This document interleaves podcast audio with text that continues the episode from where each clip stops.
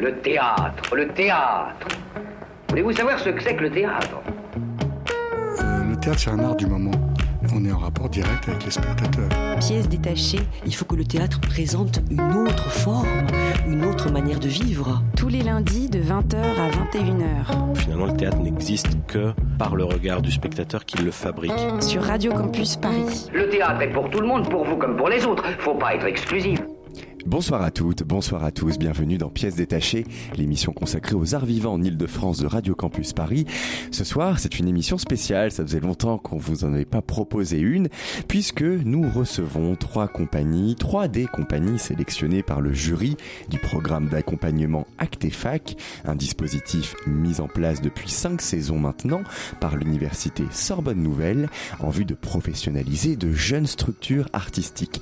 Pendant une heure, nous allons échanger avec les membres de Projectile, Ensemble et Là-bas. Leurs créations respectives, Lire Factor, Vers l'accord et Mysterioso 119 seront présentées dans le cadre d'un festival qui aura lieu du jeudi 21 au samedi 23 juin au Théâtre de la Bastille.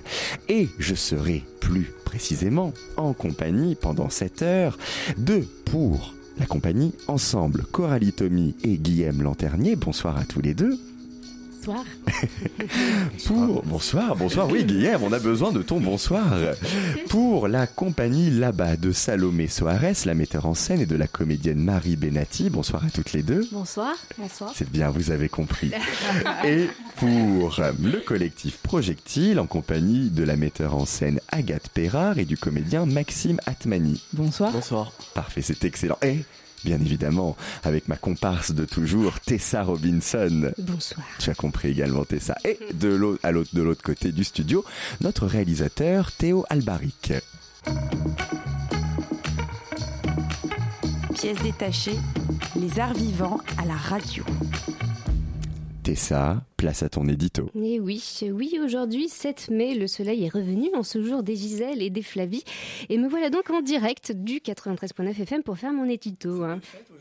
Les Flavie Oui, je crois qu'il y en a même une de plus, mais. Euh, Je savais pas que des prénoms pouvaient se partager une même journée. Eh ben si. Ok, d'accord. Si, Je suis très content d'avoir ma journée à moi, moi, du coup. Ah bah moi aussi, j'en ai Toi aussi sur ma journée. Non, non. Enfin, bon, bref. Ah, donc vous êtes oui. plusieurs. Donc voilà, donc c'est sûrement le dernier euh, édito de la saison dans ce studio, en tout cas, puisque je vous rappelle que Radio Campus Paris fête ses 20 ans, et oui, autopromo, grosse bamboula tout le mois de juin avec des émissions à l'œil mur, voilà, voilà, voilà. Donc voyez là, je D'ailleurs, on vous le dit, pour- allons jusqu'au bout de l'autopromotion. Notre émission, ce sera au CND, Centre national de la, dran- de la danse à Pantin pour le festival camping le samedi 23 juin, de 18h à 22h. 4 heures d'antenne en direct. Merci Thomas, c'est bien parce que tu combles un peu, puisque mon temps de parole également, puisque euh, voilà, la vie c'est vraiment un bol de noyaux. Moi qui adore faire les éditos aujourd'hui 7 mai, en ce jour des Gisèle et des Flavie, me voilà aussi sèche que le bois d'un vieux violon. Bah oui, il semblerait qu'aucune idée ne veuille s'extirper de ma petite cervelle. Seules les impressions du film Abominable que j'ai vu samedi soir avec cet acteur abominable, The Rock, envahissent mon esprit. Oh non. Voilà, ramonage, rempotage, rampage, on ne sait même plus le titre. Le topo, un gorille géant albinos qui se bouffe le bec avec un crocodile et un loup qui vole. Voilà, mon cerveau va mal, le monde va mal. Et quand le monde va mal comme ça, eh ben, je pense à ma jolie psy qui me conseille vivement de faire une séance de Petit Bambou. Petit Bambou, cette application formidable où il faut cliquer sur la tête d'un vieux grigou tibétain qui a le sourire jusqu'aux oreilles pour démarrer une séance de méditation. Bonjour, je suis ravie de vous accueillir et de vous présenter le programme de méditation de Petit Bambou. Et oui, Petit Bambou, le tout, c'est d'accueillir, hein, d'accueillir. Prenez un instant pour vous accueillir. Quelle est votre météo intérieure? Comment vous sentez-vous? Pluvieux, ensoleillé, frais, chaud, humide, venteux Prenez un instant pour vous accueillir. Oui, oui, j'accueille, j'accueille mon manque d'inspiration. En tout cas, j'essaye, mais je suis bien obligée de me rendre à l'évidence qu'accueillir n'a jamais été mon fort. Bah oui, sur un coup de sang, j'avoue avoir balancé ce vieux tibétain lubrique ainsi que mon smartphone par la fenêtre et j'ai gobé trois atarax d'un coup, chose bien plus efficace à mon goût. Alors, Mais c'est un peu l'application Atarax, en fait, ce qu'on a entendu. Oui, sauf que, sauf que ça se voit pas dans le son, c'est la grande différence. Alors bon, l'inspiration certes n'est toujours pas là, hein, vous devez bien euh, vous en rendre compte avec ce flot de conneries que je suis en train de débiter, mais une chose est sûre, c'est que maintenant je suis complètement dé- détendue, Euh, je suis enfin prête à accueillir les trois des six compagnies qui ont été sélectionnées par le dispositif Actefac pour jouer sur la scène du théâtre de la Bastille, donc du 21 au 23 juin. Et tu l'as dit Thomas, donc il y a la compagnie là-bas qui présentera son projet Mysterio 119, le collectif Projectile qui présentera Factor et la compagnie Ensemble avec Vers l'accord. C'est ça. Et alors, qu'on vous rappelle, rappelle, ça fait déjà nous trois saisons qu'on consacre une émission spéciale au programme Actefac, programme d'accompagnement qui se déroule sur une saison, qui est proposé par l'Université Paris-Sorbonne et qui vise à professionnaliser des compagnies de théâtre dont le porteur du projet est étudiant dans cette même université. Il y a une dizaine de structures qui est retenue en septembre et durant plusieurs mois, des ateliers leur sont proposés, de l'administration, de l'éclairage, de la direction d'acteurs, de la diffusion. C'est bien ça, c'est toujours le cas, les amis. Je dis toujours pas, je dis pas de bêtises. C'est bien les le type d'atelier que vous avez eu. Ok. Et elles-mêmes, ces compagnies, elles proposent des choses. Elles proposent des cartes blanches dans l'enceinte de Paris 3 et surtout, elles sont suivies par un parrain ou une marraine, le plus souvent une figure montante ou déjà bien établie dans le paysage théâtral français. En mai, nous y sommes, cette dizaine de compagnies passe devant un jury au théâtre de la Bastille, qui est le principal partenaire du programme, qui en retient généralement six vous faites partie des six compagnies retenues. Nos félicitations. Vous allez donc présenter votre création dans ce même théâtre, à la Bastille, à la fin de la saison. Et pour celles et ceux qui ne pourraient pas y assister, séance de rattrapage. La saison suivante, au printemps 2019, au théâtre de l'opprimé avec le festival Actefac. Le rappel, vous me vous, bah vous étiez pas au courant, les amis, mais si vous allez rejouer votre création. je suis contente d'être là. T'as vu? T'as bien fait de venir, hein, Marie. voilà, tu apprends que tu vas rejouer du coup Mysterioso 119 la saison prochaine à l'opprimé. Très belle scène d'ailleurs. Pour commencer, chère compagnie, qu'est-ce que vous attendiez en participant à ce programme Actefac au moment de candidater? Quelles étaient vos attentes? On va commencer avec euh, Salomé du euh, collectif euh, là-bas euh, bah, moi, j'attendais un, un, accompagnement plutôt administratif parce que c'est difficile de trouver des gens qui veulent bien nous aider à comprendre comment ça marche pour faire des dossiers artistiques, faire sa communication, pitcher son projet.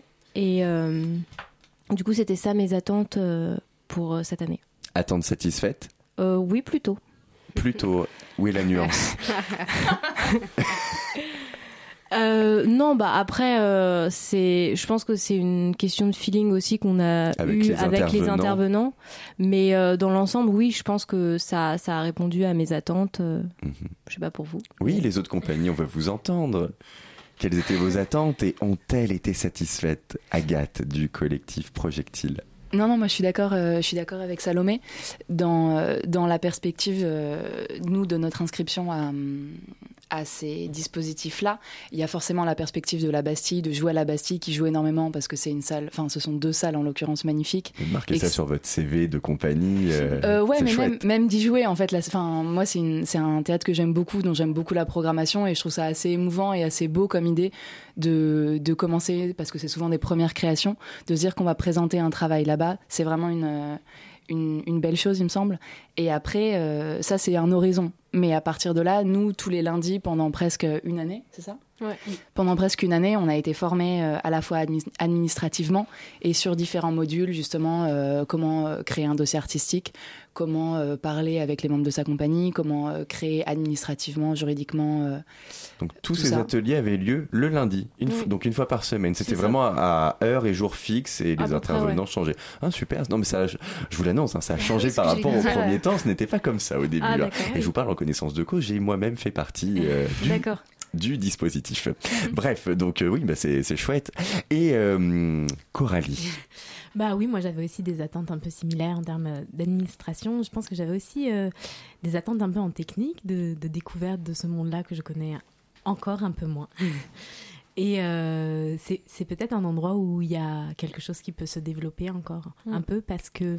C'est-à-dire?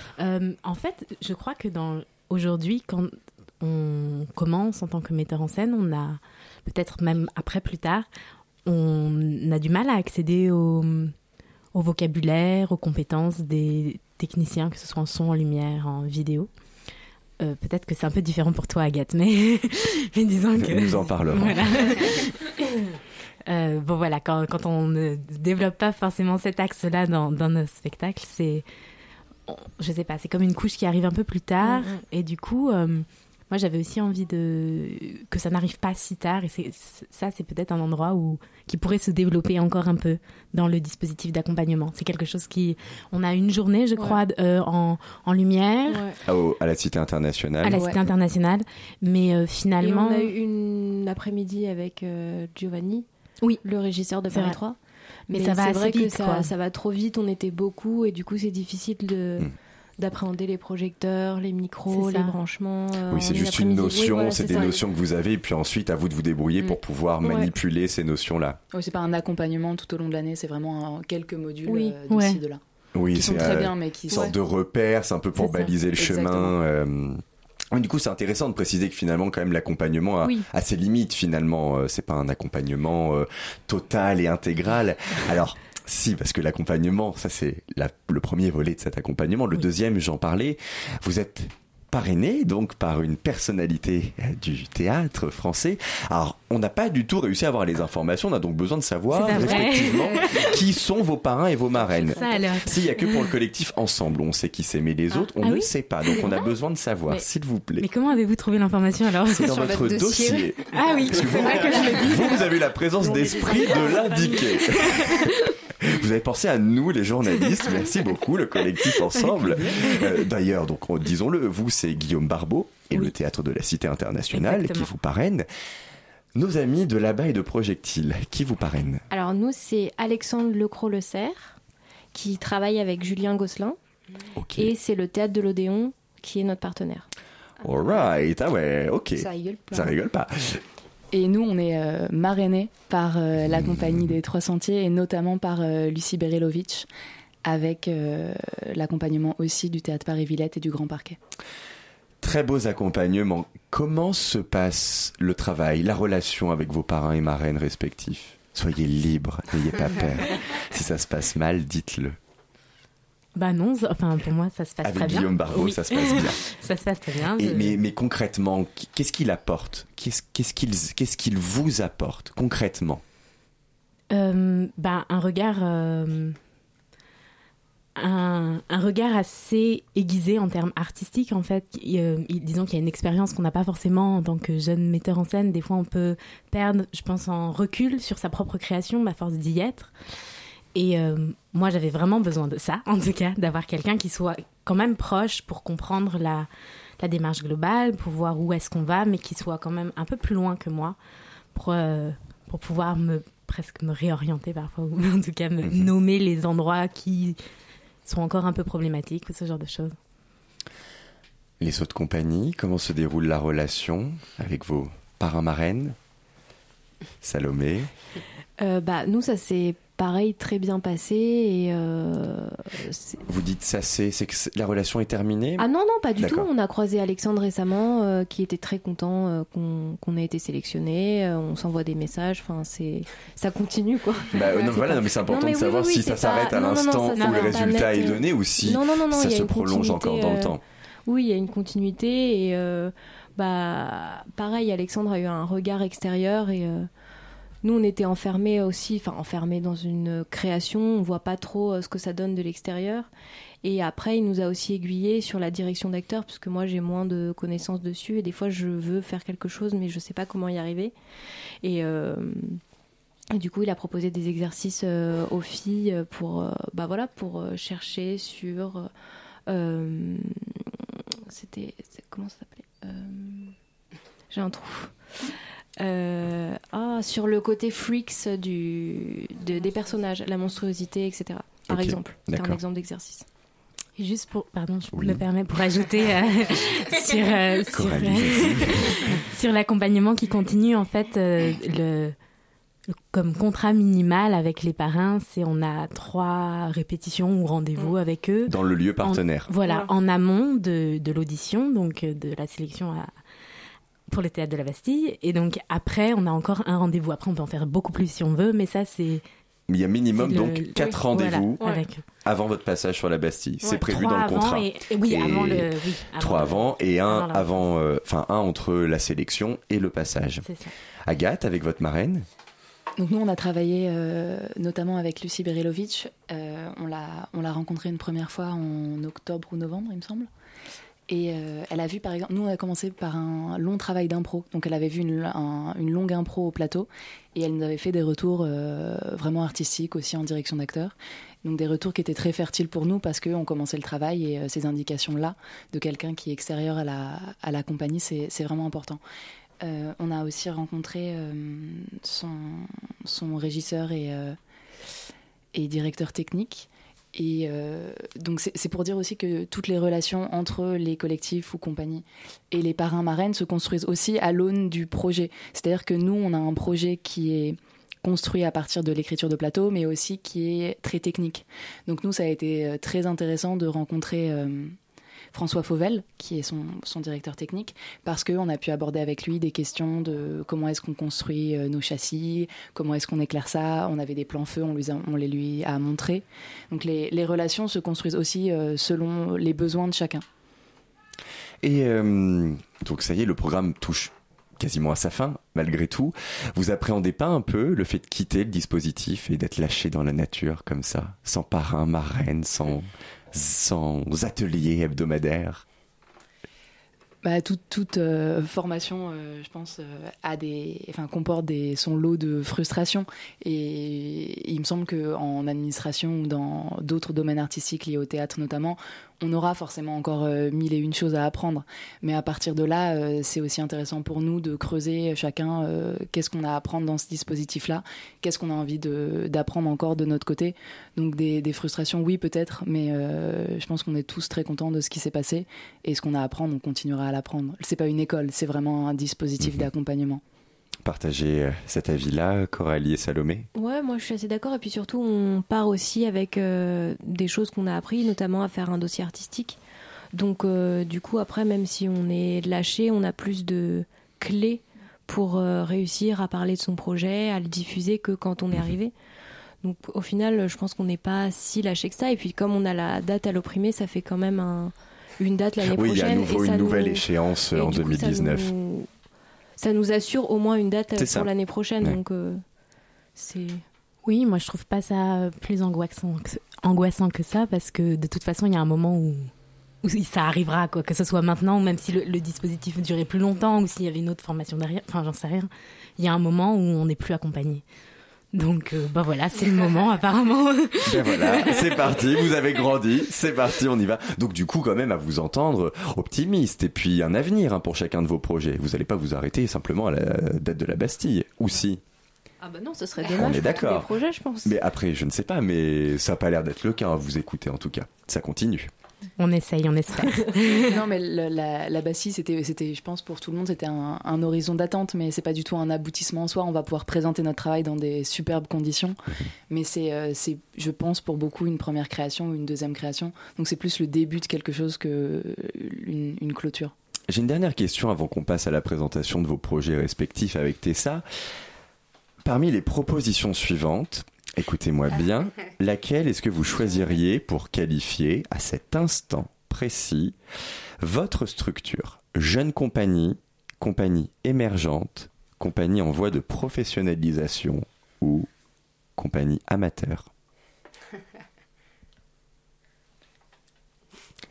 Salomé, Bah, compagnie en voie de professionnalisation. ça veut dire quoi pour toi? Bah, ça veut dire qu'on est entre euh, professionnels et entre guillemets amateurs. Euh, C'est-à-dire que pour le moment, on vit pas de ça. On de- Professionnel, c'est donc quelqu'un qui vit de son art. Bah, Enfin, non, mais- euh, aujourd'hui, oui. Pour toi, ok. On va dire qu'on est, euh, on a un pied dans les deux, quoi. Ok, Et donc pour là- avoir les deux pieds dedans, il manque, je pense, euh, ce côté euh, financier. Ok, donc là-bas, compagnie en voie de professionnalisation.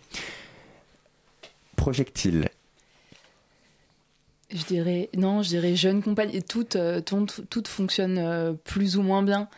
Mais jeune compagnie, pour l'instant, euh, jeune collectif, ça me va. Mais ok, alors je- pourquoi ce choix du coup?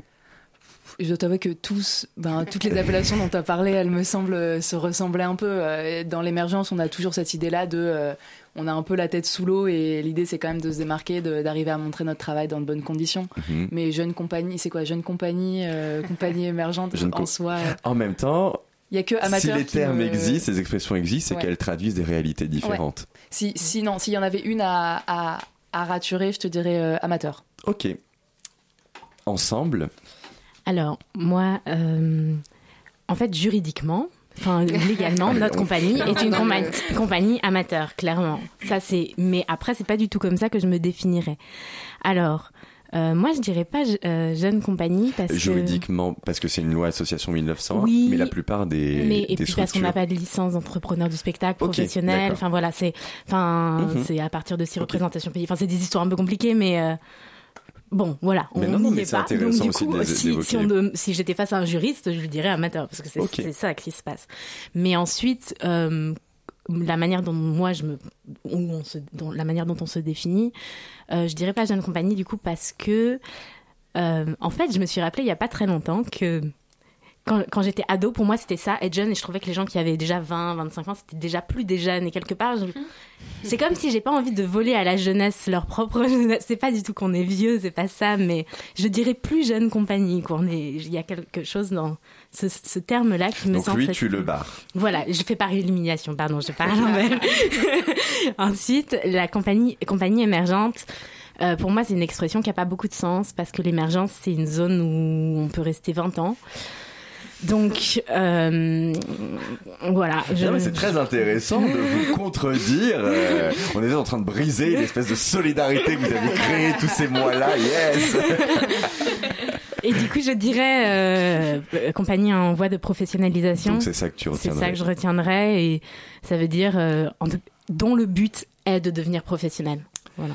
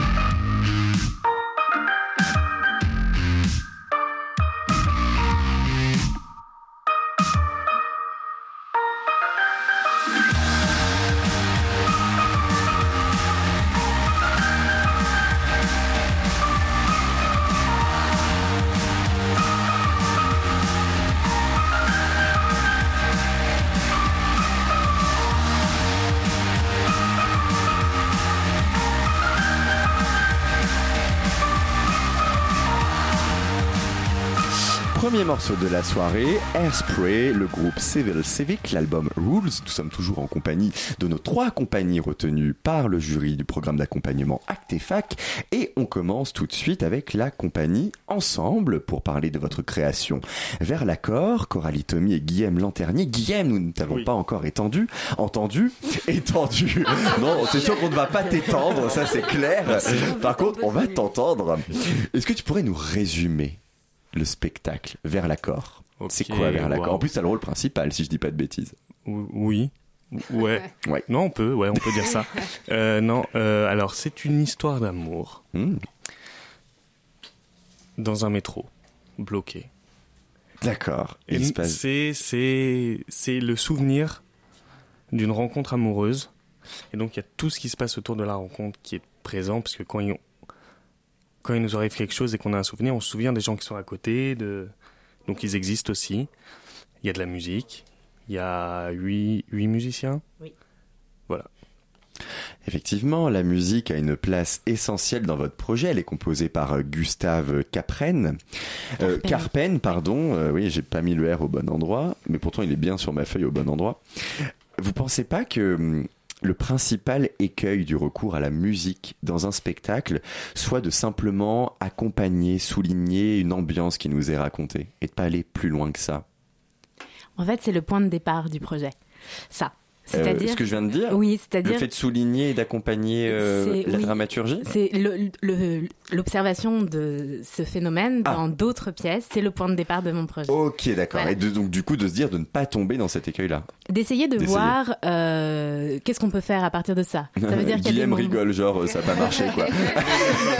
bah parce qu'il y a des moments où elle accompagne, mais volontairement. C'est-à-dire que ça existe, mais ça n'est pas la seule manière de faire se rencontrer la musique et le théâtre.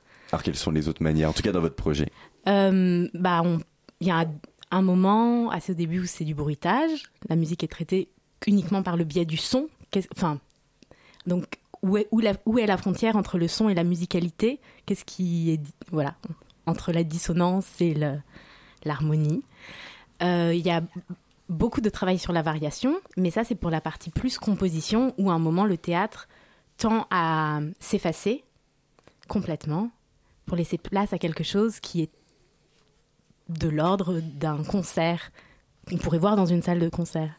En tout cas, c'est ce vers quoi on essaye d'aller. Mais les deux restent quand même liés ou on pourrait les voir de manière indépendante euh, les deux restent liés, mais le, le, ce que, le morceau que Gustave a composé pourrait très bien tout d'un coup s'extraire et se jouer dans une formation euh, euh, d'ensemble, quoi, dans une salle, mhm.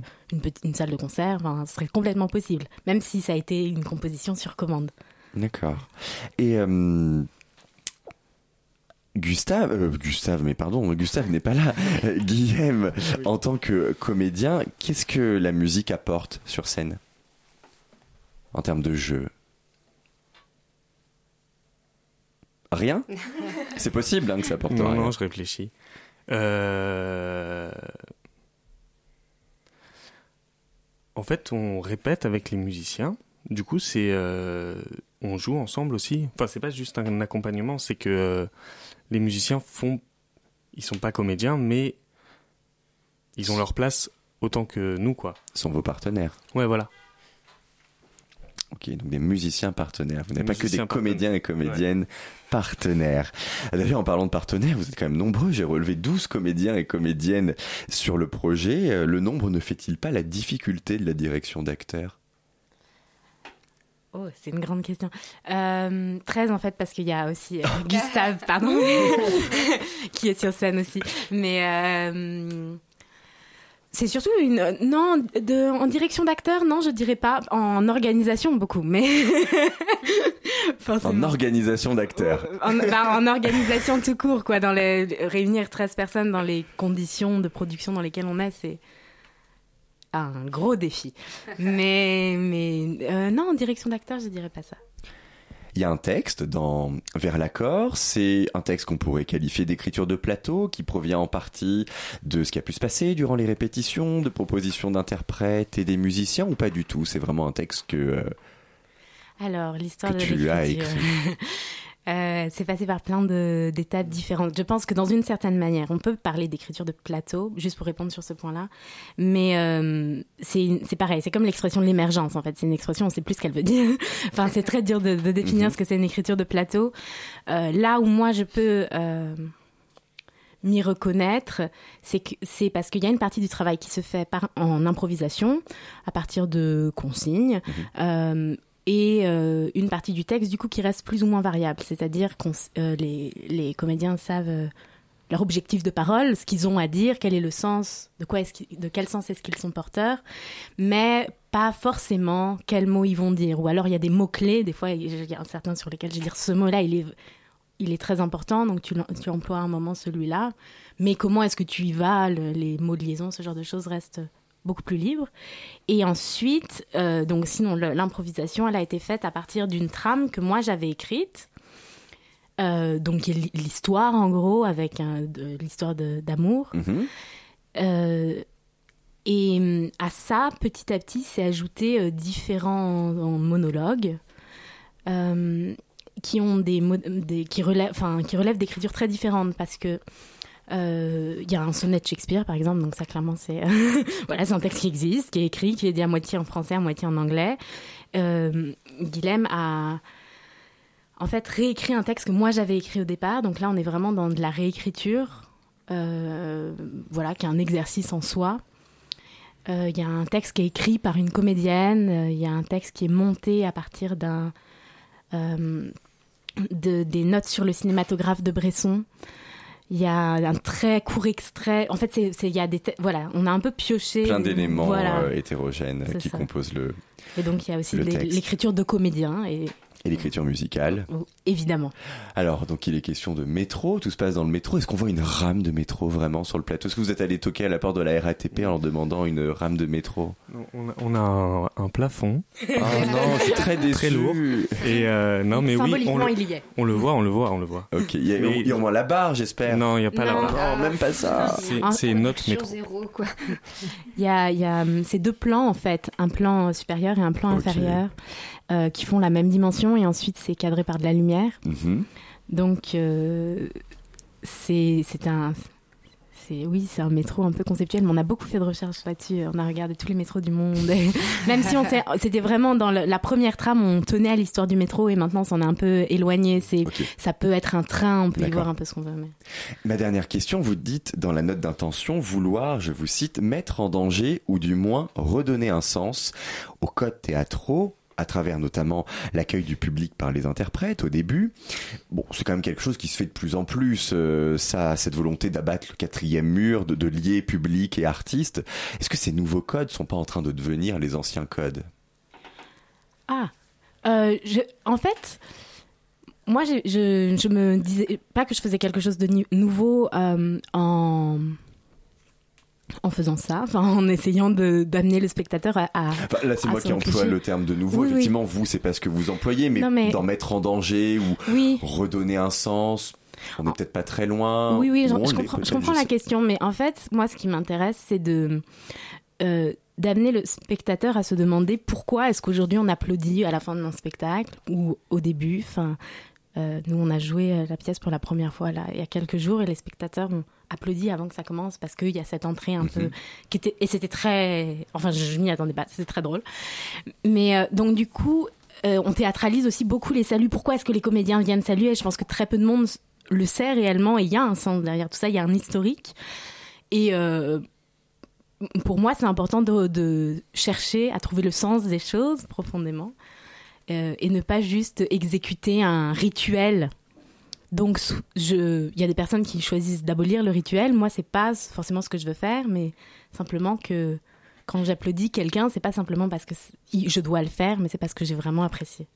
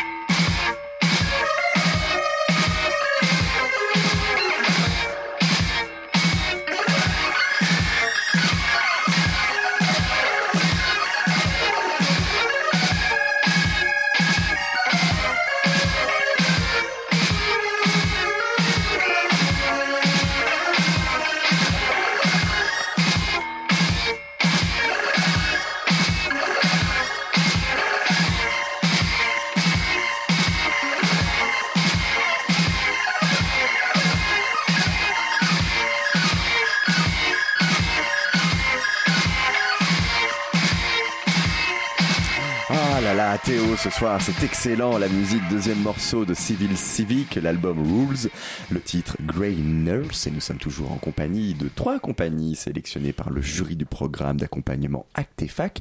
Nous enchaînons avec projectile pour le projet Fear Factor, Lear Ah, Factor. Euh, je me suis rattrapé.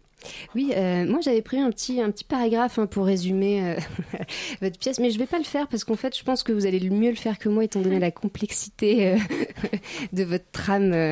Allez-y, Maxime. Bah oui, tiens, allez, les comédiens, vous allez présenter encore. chaque projet, c'est bien ça. Allons-y. Alors en fait, euh, Lear Factor, c'est un peu le, le- le croisement entre le roi Lear de Shakespeare et l'émission Fear Factor, la télé-réalité. Donc ça, c'est sur le papier. Après, on a commencé à travailler. Et du coup, ça un peu, euh, on a un peu voyagé dans une fratrie en essayant d'explorer euh, les, les liens euh, qui pouvaient exister entre les sœurs de- du roi Lear. Et on a rajouté deux, deux frères qui ne sont pas frères et sœurs dans le roi Lear, c'est Edgar et Edmond. Donc ça fait une fratrie de cinq frères et sœurs. Et qu'est-ce qui se passe si on filme euh, chez un notaire euh, le partage d'héritage du père qui vient de mourir? Voilà. C'est ça sur le papier. Sur, le papier. Voilà. Mais du coup, il y a deux trames, c'est ça? C'est qu'on suit euh, d'un. Enfin, ça aussi le dispositif. Du coup, est-ce que vous pouvez l'expliquer? Parce que de ce que j'ai vu, moi en tout cas dans le dossier, vous allez séparer, c'est Je ça? sais pas, je pense que tu as eu un dossier qui est un peu antérieur. Ah, ah, je sais Alors, pas. non, on, C'est- a, on avait, à l'origine, il y avait deux trames, effectivement, où on explorait euh, à la fois le- la, la famille et un, un bureau de Ouais, producteurs c'est de télé-réalité. Ouais, ça, c'est euh, un, je pense que le, c'est le premier dossier qu'on a envoyé à Actefac lors de notre audition. Et à partir de là, nous, on a, on a, on a travaillé et on a simplifié la trame, en fait qui nous permettait de- d'explorer à la fois la dramaturgie du roi Lear, comme le disait Max, et celle de Fear Factor, et notamment de la question de la télé-réalité et de l'usage de la caméra. Et la trame à laquelle on a abouti est plus simple et plus efficace de... Enfin, selon... selon... C'est c'est quoi du coup? C'est c'est cinq enfants qui sont toujours les héritiers de, euh, de la dramaturgie de Shakespeare. Euh, Goneril, euh, Regan, Cordelia, Edmond et Edgar, qui sont les fils d'un ancien producteur de télé-réalité. Et à la mort du père, ils se retrouvent dans le bureau d'un notaire et la lettre, au lieu de mentionner un légataire principal ou euh, une marche à suivre très claire, leur dit voilà, il y a quatre biens, cinq héritiers, et vous devrez en éliminer un. À Ah oui, ça a bien changé de ce que j'ai eu, effectivement, ouais. ouais. Bah, ça, fait, ça fait presque un an maintenant qu'on a, qu'on a envoyé ce dossier, ça fait Ah, presque un an qu'on travaille. Donc effectivement, ouais, ça, ça, a beaucoup, euh, ça a beaucoup bougé. Donc du coup, ils doivent tuer euh, un, un des personnages. euh, C'est, c'est, une des pistes qu'ils vont suivre. Et est-ce qu'il y a dans le premier dossier, il y avait de la projection en live Est-ce que ça tient Toujours, bien sûr, ouais, ouais. On a, on a, on a conçu, enfin, j'ai conçu le projet à partir de ça, à partir de la question de la vidéo et ça, de l'écriture. Tu as travaillé avec Cyril Test, non? Est-ce que Ouais. c'est lui qui t'a converti à la vidéo euh? Euh, converti, je sais pas, euh, passionné, oui. C'est sûr, c'est que euh, à travers euh, le travail de Cyril et aussi tout le travail du, collectif MXM, il y a quelque chose qui se dégage au plateau où euh, la place de la vidéo, de la projection, de l'usage de la caméra est parfaitement euh, chorégraphiée. Il y, a une, véritable écriture au plateau. Nous, on procède pas de la même façon dans le sens où quand euh, les enfants ouvrent la lettre, l'ancien, euh, le- leur père, donc en tant qu'ancien producteur, crée un espèce de traquenard où ils doivent se départager cet héritage selon les modalités qui sont quatre biens, cinq héritiers, vous devrez en éliminer un. Et il y a une chef opératrice qui entre au plateau. Et à partir de là, toutes les tractations, toutes les discussions sont filmées par une chef opératrice, mais qui est visible en fait. Donc on ne travaille pas seulement sur la question de la projection, mais comment est-ce qu'on joue avec quelqu'un qui nous filme euh, quand on sait qu'on est filmé, comment est-ce qu'on réagit, comment est-ce qu'on bouge, comment est-ce que l'écriture de la caméra fait bouger l'écriture de, des, relations euh, sociales entre les, entre les personnages. Parce que du coup, là, tu es euh, metteur en scène et réalisatrice. Et auteur. et auteur.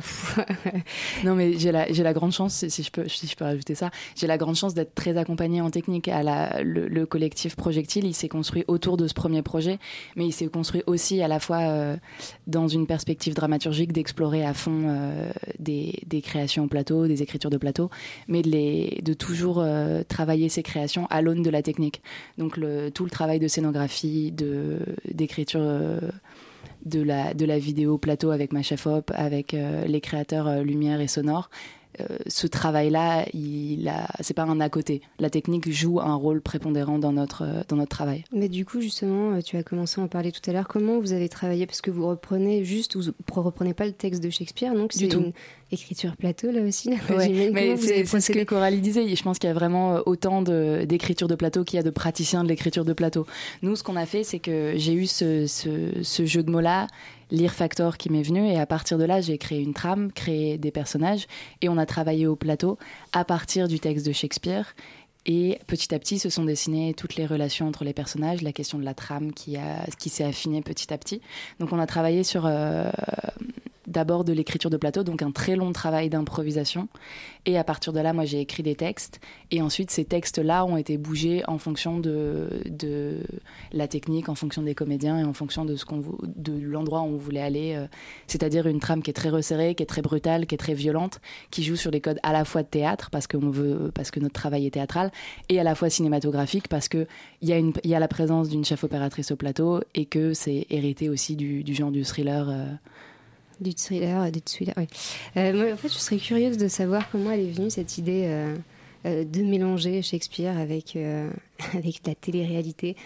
Bah, c'est vraiment, c'est vraiment un jeu de mots. C'est vrai, c'est juste. j'ai jamais eu l'envie, j'ai jamais eu l'envie de monter Shakespeare parce que pour l'instant, je m'en sens pas du tout les épaules. On dit souvent que Shakespeare, c'est, c'est très proche de nous. Je pense que c'est pas du tout le cas quand on, quand on, quand on lit le texte. C'est, vraiment très lointain, c'est vraiment très puissant et c'était pas du tout l'idée qu'on avait en tête. Euh, c'est simplement vraiment un jeu de mots qui m'est venu de Fear Factor, Lire Factor. J'ai relu Le Roi Lire. Je me suis rendu compte que dramaturgiquement, il y avait des ponts sur la question de la violence, la question de l'héritage, euh, la question des rapports fratricides. Tu as regardé les deux saisons de Fear Factor aussi, Absolument. Euh. Et pas que. On a regardé Love Story ensemble. Ça fait partie du travail. mais alors, je suis un peu déçue parce que je me disais, ah, peut-être que ça a un vrai rapport en Fear Factor, qui, enfin, qui aurait une vraie trame comme avec, parce que ça joue sur les peurs, c'est ça, si je me rappelle bien. Exactement. Ouais. Est-ce qu'il y a, est-ce qu'il y aura des araignées, des anacondas sur le plateau ou Non, on n'a pas eu de budget alligator. on est un peu déçus. Ah, pas de trame de, pas de rame de métro, pas d'alligator. Bon, on va voir les filles, vous, ce que vous avez réussi à avoir ou pas à avoir. Non, il n'y a pas, il a pas, il a pas, il a pas cette question-là. Par contre, on a vraiment repris euh, la trame de la question de la peur et la question de jusqu'à où on peut aller pour euh, pour une somme d'argent, jusqu'à où, euh, enfin, c'est quoi les frontières quand on est filmé aussi. Et la question de la peur et de l'enfermement, c'est quelque chose qui est au cœur de la dramaturgie des shows de télé-réalité et notamment de, de Fear Factor. Donc nous, on a travaillé plastiquement avec la création d'un sas au plateau pour pour retravailler tout cette, enfin tout cet héritage-là en fait de l'enfermement dans les shows de télé-réalité. Ah, moi, j'ai une dernière question. Euh, parce que j'ai beaucoup. Enfin, moi, votre projet me plaît beaucoup, quoi. Mais euh, il y a quelque chose que j'ai eu du mal à comprendre dans le dossier, enfin, dans le vieux dossier de presse, euh, enfin, du, du coup. alors, tu dis, mais hein, ce qui vous intéresse, donc, c'est, c'est pas de dénoncer la bêtise des programmes télé, mais plutôt de s'interroger sur les effets des biens financiers sur les images qu'ils créent et diffusent au détriment des acteurs même de ces images. C'est-à-dire Alors, l'idée, c'était pas d'être dans un rapport euh, moralisateur et de dire euh, la télé-réalité c'est mal. La, question, c'était surtout à, travers le, prétexte presque de euh, la télé-réalité, qu'est-ce que c'est que d'écrire au plateau à partir de l'usage de la caméra en fait? Et donc comment est-ce qu'on peut questionner l'héritage de la télé-réalité au plateau et pas simplement dire la télé-réalité c'est mal. C'est un discours qu'on entend tout le temps, de dire que c'est bête, de, mépriser le public de la télé-réalité. Que tu t'es interdit justement parce que c'est vrai que c'est la télé-réalité, c'est un sujet qui revient énormément. Est-ce qu'il y a des choses où tu te dis ah on va retomber dans des lieux communs, euh, ça je, m'interdis. Euh. Non du tout, au contraire, moi j'ai trouvé que c'était vraiment très fertile de travailler sur cette dramaturgie là parce que c'est souvent, enfin c'est un genre qui est très méprisé alors que je trouve que c'est euh, et la, à la fois les personnes qui, qui font partie en tant qu'acteurs de la télé-réalité et le public, moi je trouve ça passionnant de ce que ça raconte de, de, ce qu'est la France euh, à notre époque. Et au contraire, non, on a, quand on a regardé, on s'est pas interdit des choses, on a redécouvert des choses de la télé-réalité, combien c'est touchant, combien euh, les gens peuvent être manipulés, combien le montage a une place euh, passionnante là-dedans. Je suis bien d'accord. Merci, on va enchaîner avec vous les filles, on termine. Le collectif euh, là-bas pour le projet Mysterioso 119, Salomé Soares et Marie Benati. Marie, parle-nous de Mysterioso 119, justement de quoi ça parle beaucoup pas dire sur Mysterioso 119. Non, en fait, c'est malheureux, je suis peut-être pas la, personne la mieux, la mieux placée pour parler de ce projet parce que je l'ai rejoint depuis peu, en fait. Euh, c'est-à-dire que c'est un projet qui, avait, qui a vu le jour... Euh, dans le cadre euh, du conservatoire euh, du 13e, là où on s'est rencontré avec Salomé. Donc c'est un travail euh, qui, pareil, enfin comme, comme les deux autres, j'ai l'impression d'assez longue haleine que moi je rejoins depuis que j'ai rejoint depuis peu. Du coup, c'était plutôt sur l'histoire, ma oui, question. bien sûr. Mais alors pour pour c'était là en termes de jeunesse du projet, je, Mhm. je- comment c'est né, tout ça, c'est c'est des choses qui auxquelles moi j'ai j'ai pas forcément pris part, mais par contre pour l'histoire, oui, c'est un- c'est euh, un, un thriller, un, thriller euh, comme a dit. Tessa, voilà. Là aussi, euh, ça se passe dans un pénitencier féminin. Et voilà, on, on suit, on s'attache particulièrement à cinq pensionnaires et à leur intervenante, euh, donc voilà, une femme de l'extérieur, une comédienne qui vient euh, monter un spectacle avec elle. Et voilà, donc euh, on, on suit chacune de ces pensionnaires. Il y en a une en particulier qui noue une relation spéciale avec, avec cette intervenante, et, euh, mais chacune, a, chacune intervient d'une façon, à, une, à un moment de la- du texte, il y a des monologues. Et euh, voilà, donc le tout est tissé, on, on- est tissé un peu comme, à la fois comme un thriller et en même temps euh, comme quelque chose d'assez d'assez onirique où chacune raconte pourquoi elle est ici ou raconte ce qui la hante. Enfin, il y a quelque chose comme ça de très, de très intime et, euh, et d'assez euh, et d'assez poétique. Donc euh, c'est un texte de Kofi Kwole. Donc voilà, C'est ça. Et, et voilà. Vous avez eu l'occasion d'échanger avec lui sur ce projet? Euh, moi, je l'ai rencontré l'année dernière avec euh, une comédienne. Euh, on est allé prendre un café avec lui, on a parlé longuement de la pièce, de ce que je voulais faire. Il m'a toujours dit que je pouvais faire ce que je voulais avec euh, la pièce qu'il a écrite. Et il est venu la voir au mois de mai quand on a présenté un work in progress au conservatoire. Et euh, voilà, Euh, on n'a pas encore eu le temps de se revoir pour avoir des retours vraiment précis, mais euh, de ce que j'ai cru comprendre, il a vraiment beaucoup aimé. Il est allé voir chaque comédienne en, en disant voilà, euh, c'était super. Bon, Marie n'était pas là, Ah, malheureusement. Marie. Mais, euh, mais j'espère qu'il pourra venir euh, là pour la Bastille. Je lui ai pas encore écrit, mais euh, j'espère qu'il pourra être là et qu'il pourra voir aussi l'avancée du projet, parce qu'il l'a vu à un certain moment et ça ressemble plus du tout pareil. Ouais, Peut-être le prévenir, parce que s'il est en Côte d'Ivoire, le temps de prendre ses euh, billets d'avion, tout ça, tout ça, c'est de l'organisation. hein. C'est ça. Alors, ce qui caractérise cette pièce, c'est quand même la richesse des thèmes qui y sont abordés, que du coup, vous abordez, vous, sur le plateau, l'enfermement, la surveillance, le vivre ensemble, la relation dominant-dominé. Est-ce que vous... Il n'y a pas un risque là de, de perdre les spectateurs finalement sur ce que vous voulez leur raconter? Bah ça c'était à la base des ça, ça partait vraiment de des premières répétitions. Euh, et c'était les, les thèmes on va dire euh, vraiment très en dessous qui n'apparaissent peut-être pas forcément aujourd'hui mais qui ont fait partie de la construction de chaque personnage et de la et de la création euh, en tant que telle après euh, ce qui transparaît aujourd'hui je pense que c'est euh, l'enfermement, on n'a plus trop le côté de la surveillance parce qu'en fait, avant, c'était en quadrifrontal, donc les spectateurs enfermaient vraiment la, la scène.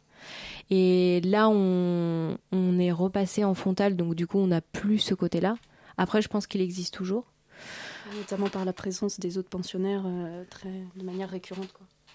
Donc c'est elle qui surveille. C'est un peu un huis clos en fait. Euh, une fois que l'intervenante est arrivée sur le plateau, elle repart jamais et, euh, et toutes les comédiennes sont tout le temps là. Il n'y a jamais de, de sortie euh, du plateau. Dans votre note d'intention, vous rappelez quelque chose d'important et que j'ai trouvé appréciable. Alors, si c'était aussi un vieux dossier de presse, ça a peut-être changé, mais euh, en tout cas, il y a un an, personne de l'équipe n'a été en prison.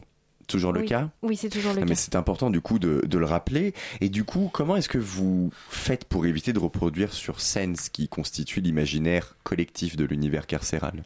Alors du coup, on a eu cette question euh, à le... enfin, quand on a passé l'audition. Euh, Ah bah là, du coup, oui, la non, mais réponse je- est toute prête non, là. non, pas forcément, mais du coup, ça veut dire que c'est une question qui, enfin, ça questionne les gens, du coup, qu'on n'y soit pas allé. Euh, moi, j'ai de mon côté, euh, avant de commencer les répétitions euh, avec les filles, j'ai regardé beaucoup de films. parce qu'en fait, j'avais jamais regardé, donc je me suis dit c'est l'occasion aussi de découvrir tous ces films-là que je ne connais pas. J'ai lu des bouquins, alors j'ai lu des témoignages d'intervenants en prison, j'ai lu des trucs de philo, enfin j'ai vraiment essayé d'avoir un panel, voilà. Après, je me suis dit, ah, dans les films, il y a quand même pas mal de clichés, que ce soit les films américains ou français, de toute façon, qui reproduisent euh, voilà, la violence, le deal, sans forcément euh, regarder le- l'enfermement, le, savoir-vivre tous ensemble, l'intimité, etc. Et euh, du coup, ce que je disais, c'est que j'ai regardé aussi ces films parce que je voulais pas reproduire ça. Après, évidemment, on n'y est pas allé, donc ça, ça. Mais on ne cherche pas non plus à reproduire une réalité pure et dure de la prison. Ça reste quand même dans un univers onirique. Euh, Il y a, par exemple, il n'y a pas d'uniforme, c'est ce qui se passe en France, mais c'est, enfin, elles ont vraiment des costumes qu'elles ont choisis elles, parce que ma volonté était que euh, chacune des comédiennes construise son personnage avec son costume, mais du coup, il n'y a pas, enfin, c'est c'est pas, c'est pas des costumes de prisonnières à proprement dit, euh, type en jogging euh, moche et euh, en, en t-shirt, quoi. En fait, c'est plus une recherche, euh, je pense aussi. Enfin, moi, c'est ce qui m'a apparu, de- déjà vu de l'extérieur, encore plus de l'intérieur. C'est euh, c'est beaucoup plus une recherche sur euh, l'enfermement tel qu'il est conçu à l'intérieur de nous-mêmes et par rapport au groupe. Et, euh, et effectivement, aucune de nous n'est allée euh, en prison. Mais euh, c'était pas du tout, voilà, on n'avait pas du tout la prétention de faire quelque chose de documentaire ou de naturaliste. C'était, beaucoup plus une, voilà, quelque chose d'onirique et une recherche in- intérieure. Et, vraiment un rapport à, enfin un rapport dedans dehors avec l'intervenant- l'intervenante qui parle souvent de ce dehors qui en fait ne lui plaît pas et qui veut être dedans et, enfin il y a, vraiment plus une recherche de frontières de frontières euh, euh, voilà intérieures intimes euh, et avec le groupe le- quel est le rapport euh, avec l'altérité? Enfin c'est c'est beaucoup plus une recherche sur ça et non pas quelque chose de la prison c'est elle pourrait presque être métaphorique en fait je trouve. Salomé, c'est, si je ne dis pas de bêtises, votre première mise en scène. Comment est-ce que vous appréhendez ce moment qui est important dans la carrière que vous êtes en train de construire? Euh, bah, plutôt bien parce que euh, je me suis toujours dit qu'il fallait que j'attende d'avoir euh, le texte qui me hante et Vous avez attendu combien de temps alors? Bah un certain temps, enfin un certain temps. En fait, j'ai découvert ce texte quand j'étais en licence 2 à Paris 3 dans un cours euh, sur les liens entre théâtre et jazz. Et en, fait, pendant un an, je l'avais en tête tout le temps, tout le temps. Et euh, quand je suis arrivée en dernière année au conservatoire, ça m'a paru comme une évidence. Je veux monter ce texte. Le premier texte que je vais monter, ce sera ça et pas un autre. Et du coup, je crois que je suis assez contente euh, Enfin, ça a été tellement évident que je me suis pas dit ah ça va être dur. Ok, mais donc une première expérience de mise en scène euh, apparemment réussie. Écoutez, c'est déjà la fin de cette émission, nous y touchons. Merci beaucoup à vous tous d'avoir été là. Nous rappelons que nous avons reçu deux membres de la compagnie ensemble pour parler de leur création Vers l'accord, Coralie Tommy et Guillaume Lanternier. Quel jour vous passez à la Bastille Nous jouons le 21, le premier jour, à 20h30. 21 juin à 20h30, théâtre de la Bastille. Nous avons également reçu les membres, deux membres du collectif, compagnie, comment on vous appelle Collectif. Collectif. Bah, c'est pareil pour nous deux. Ouais. Ok, là-bas, oui, pardon, j'ai changé effectivement ma direction de regard. J'ai fait une petite feinte. Je suis retourné sur là-bas. Donc, votre création, Mysterioso 119, euh, Salomé Soares, la metteur en scène, Marie Benatti, la comédienne. Quand est-ce que vous présentez Mysterioso 119 Le 23 juin, donc le dernier jour à 19h au, théâtre, de la Bastille. Bastille. Et je reviens à vous, chers amis. Collectif Projectile, vous présenterez donc votre création Lire Factor, Agathe Perrard, metteur en scène, Maxime Atmani, comédien, au théâtre de la Bastille. Quel jour? On présentera notre travail le vendredi 22 juin à 20h30. À 20h30, nous avons noté tous ces rendez-vous. Nous ne vous manquerons pas également les trois autres finalistes hein, que nous n'avons pas reçus, mais qui présenteront également leur création du 21 au 23 juin au théâtre de la Bastille. Cette mission, cette, cette mission, c'était une mission effectivement d'organiser, de préparer cette émission. Donc, elle a été présentée et préparée par Thomas Silla avec la complicité de Tessa Robinson et réalisée par Théo Albaric. Yumi, on a le temps pour vous pour une passerelle. Vous voulez pas le faire? Si? Alors, Yumi. Salut. Salut. Salut. Ce soir, ouais, on va passer du punk euh, bizarroïde sous toutes ses coutures. Pour changer, quoi. Ouais, pour changer. On ira notamment au Canada et aussi dans l'Indiana. Voilà, ça va être bien. Eh bien, on reste avec fort. vous pour voyager aussi loin. Nous allons traverser l'Atlantique ce soir sur Radio Campus Paris. Restez à l'antenne. Nous, on vous dit à lundi prochain. Bonne soirée à toutes et à tous sur Radio Campus Paris.